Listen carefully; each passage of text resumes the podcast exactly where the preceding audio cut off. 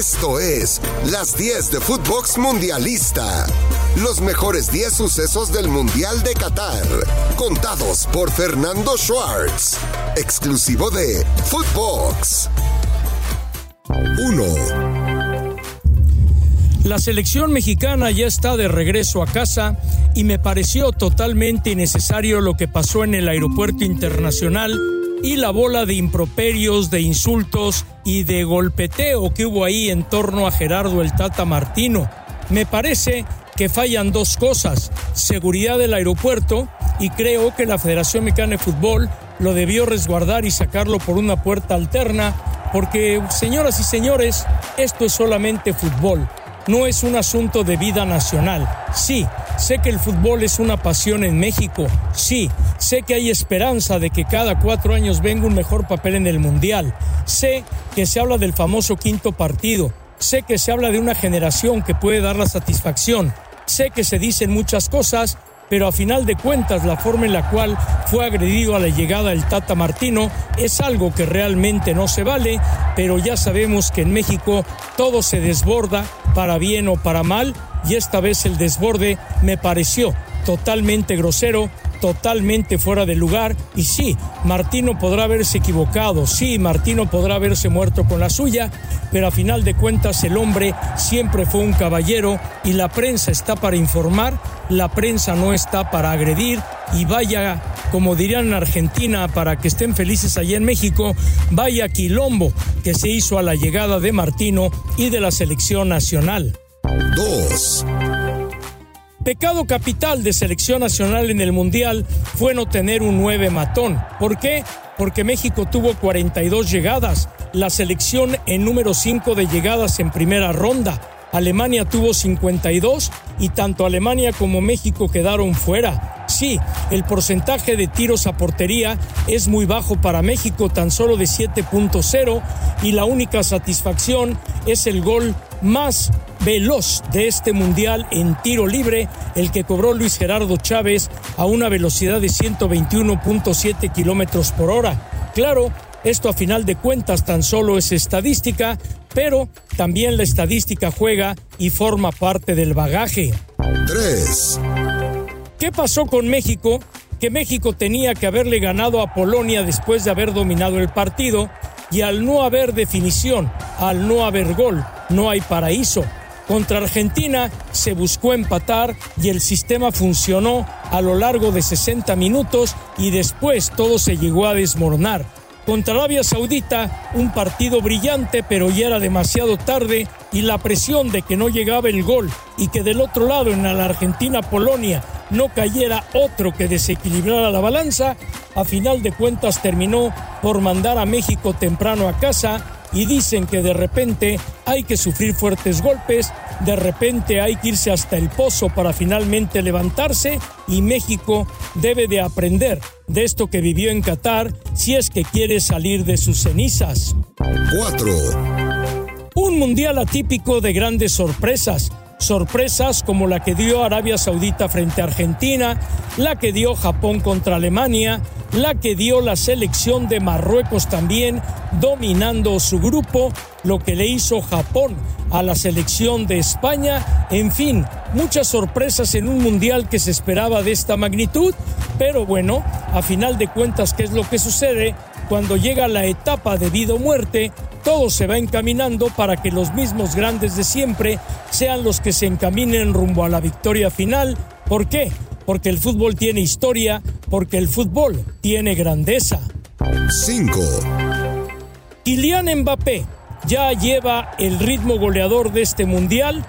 En tan solo poco tiempo y a los 24 años de edad ya igualó los goles de Messi en un mundial y tanto se habló de Kylian Mbappé, que era un destructor del vestidor de Francia, pues a final de cuentas se ha convertido en el arquitecto, aunque apenas compareció por vez primera ante los medios disculpándose, diciendo que está muy clavado y metido en lo que hace, que no quiere distractores y que él va a pagar la multa. Lo cierto es que yo lo pensé y tal vez usted también, que Francia sin Benzema pudiera ser fácil presa en este mundial, pero no, Francia de la mano de Kylian Mbappé, de un Giro, que ha sido un delantero que no ha sido valorado en toda su realidad, con un Hugo Loris que es un extraordinario arquero, a final de cuentas Francia continúa adelante frente a una timorata Polonia que no ofreció absolutamente nada.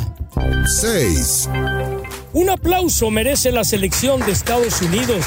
El equipo de las barras y las estrellas de Greg Harter compitió al tú por tú en este mundial y a final de cuentas Países Bajos en contragolpe termina por matar las aspiraciones de un Estados Unidos que tal vez merecía más. Pero lo de Bangal es increíble. Tomó los trastes rotos de Frank de Boer, levantó a la ola holandesa, a la ola naranja, y a final de cuentas no ha perdido en eliminatoria, no ha perdido en el Mundial, tiene en Memphis Depay un delantero matón, tiene a Capo, un joven del Ajax que juega muy bien al fútbol, tiene a Deblin, que emula los pasos de su padre, tiene a Dumfries, que es un gran lateral por la derecha, y la selección de Holanda con Van Dijk siendo el gran mariscal de la defensa, pues Holanda ahora irá frente a la selección de Argentina. 7.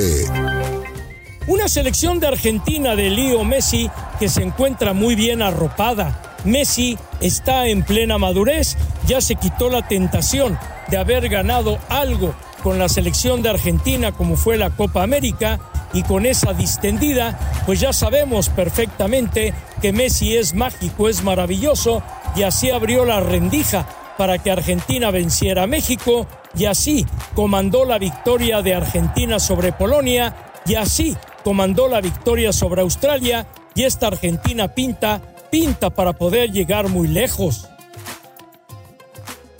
8. Brasil, Brasil que apenas entra en acción buscando el pase a los cuartos de final, ya tiene de vuelta a Neymar, pero curioso, Brasil ha utilizado 25 jugadores a lo largo del Mundial, mientras que Croacia tan solo ha utilizado 16, lo cual habla de que la selección croata tiene muy bien definido su once y los hombres que va a meter de cambio. Es obvio y evidente que el equipo de Luka Modric, de Iván Perisic, de Kramaric, sabe perfectamente a qué juega, a lo que va y a lo que aspira, y aunque es una selección vieja en promedio de edad, realmente es una selección que siempre está dando de qué hablar y dando resultados dentro del terreno de juego. 9. Pocas veces se habla de los árbitros. La francesa Stephen Frappard es la mejor calificada de todos los árbitros en la primera ronda. El mexicano César Ramos, central en el encuentro Portugal-Suiza, es el segundo mejor calificado con el italiano Daniel Orsato y ya tiene César Ramos tres apariciones en el Mundial, que de tener una buena actuación con Portugal definitivamente lo catapultaría yo creo hasta semifinales para emular lo que hizo Armando Archundia en el Mundial de Alemania 2006, donde pitó la semifinal entre Alemania e Italia. Lo de Karen Janet Díaz, una historia prodigiosa sin duda alguna, porque es una histórica mujer, la vez primera que hay damas pitando y arbitrando juegos de mundiales. 10.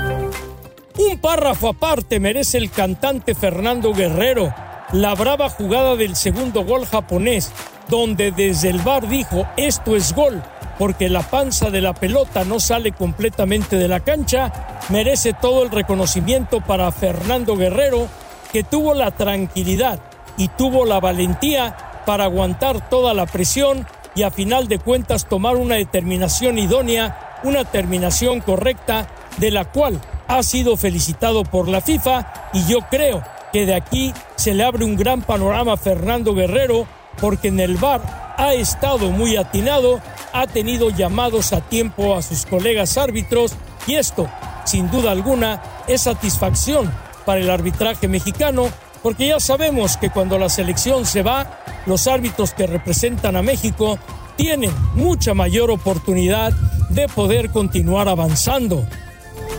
Después de 13 años, Avatar regresa este 15 de diciembre a las pantallas de Cinépolis. Compra tus boletos y acompáñalo con su nuevo frappé de mora maracuyá, inspirado en la película. Nos vamos a tiempos extras. La Inglaterra de Southgate es realmente un vendaval en el terreno de juego. el doble pivote que encabeza Rice, Henderson en gran momento, Harry Kane, un delantero muy inteligente que se sabe votar, Saka, que llega muy bien por el costado, el recambio que tiene con Rashford, Pickford, que está en plena madurez, Maguire, que es un defensa fenomenal en toda la extensión de la palabra, y las transiciones rápidas que tiene Inglaterra dentro del terreno de juego, me hacen pensar que los ingleses, sin duda alguna, pueden ser grandes favoritos para poder ganar este mundial e incluso en territorio catarí, muchos, muchos, muchos ya se frotan las manos pensando en un partido final entre Argentina e Inglaterra a dos años de la muerte de Maradona y justamente por lo que pasó en aquel Argentina-Inglaterra de México 1986.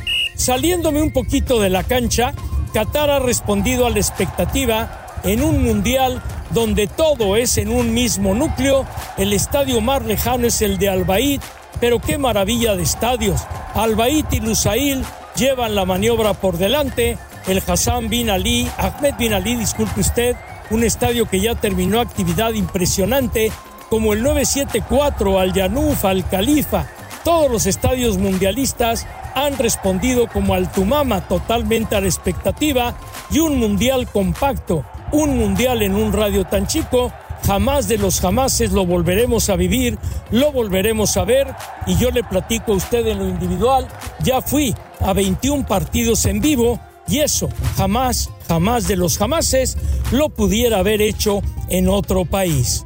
Llama la atención también lo de las cámaras y el fuera de lugar con la nueva tensión de la FIFA en por un milímetro por media manga o por lo que sea, estar marcando el fuera de lugar, pero bueno, esto es parejo para todos, le trae justicia al fútbol y le trae mayor tecnología y novedad al fútbol, como también la tecnología que tiene el balón con canchas totalmente regadas donde el balón corre rápido y donde se puede sacar cualquier cantidad de estadística en torno a cada jugador que esté en el terreno de juego, lo cual ha hecho que el fútbol actual se convierta en un fútbol virtual, como si se tratara de un videojuego o se tratara de algo de ciencia ficción, pero es que el fútbol debía buscar alguna variedad para final de cuentas continuar interesando a la gente. En el estudio que presentaron Jürgen Klinsmann y Arsene Wenger, quedó comprobado que hay poco fútbol por el centro de la cancha hay mucho fútbol por los costados. La gran mayoría de los 120 goles de la primera ronda fueron en centros por el costado, lo cual habla de lo compacto que están las defensas para no permitir que los equipos puedan vulnerar por el centro. También llama la atención cómo los arqueros jugando con el pie, con la nueva regla, se convierten en un hombre de campo más para el equipo y distribuyen juego convirtiéndose en un arma importante y no solamente en el arquero que saca las pelotas complicadas o que tiene las grandes atajadas. Es decir, un fútbol que busca modernizarse y es que si la NFL, la NBA, la MLB han buscado cambio de reglas para fortalecer el espectáculo, la verdad es que el fútbol ya se había tardado y el fútbol tiene que lograr llegar a la espectacularidad. ¿Cuál es mi conclusión de lo que he visto del Mundial? Partidos emocionantes, jugadores muy interesantes, prevalece el juego de conjunto sobre la individualidad, me parece un fútbol muy físico, Alemania tendrá que relamer heridas y buscar levantarse después de dos mundiales donde se queda en la primera ronda, Bélgica ya acabó su generación dorada que tan solo llegó al tercer lugar en el mundial, mundial de Rusia y no dio para más. Argentina, que trae un recambio generacional encabezado por McAllister, por Julio Álvarez y compañía como Enzo Fernández, que también ha sido una grata revelación con Argentina. Una Brasil que tendrá que aprender a jugar sin Thiago Silva y con jugadores veteranos como Dani Alves, que ya cumplió el sueño de jugar un mundial y tener más participaciones nacionales que cualquiera, todo se va acabando, la vida va transcurriendo y un servidor para terminar la charla de estas 10 el día de hoy en Footbox, con un agradecimiento tal vez como suena la canción, gracias a la vida, gracias que me ha dado tanto, porque llegué a un décimo mundial presencial que había yo visualizado desde que era joven, comencé el andar cubriendo a distancia Argentina 78, presencial de España 82 a Brasil 2014, a la distancia tuve el Mundial de Rusia, pero en Qatar he cumplido el sueño y ello me demuestra que los sueños, los sueños son para cumplirse y hacerse realidad. Esto fue Las 10 de Footbox Mundialista, un podcast con Fernando Schwartz, exclusivo de Footbox.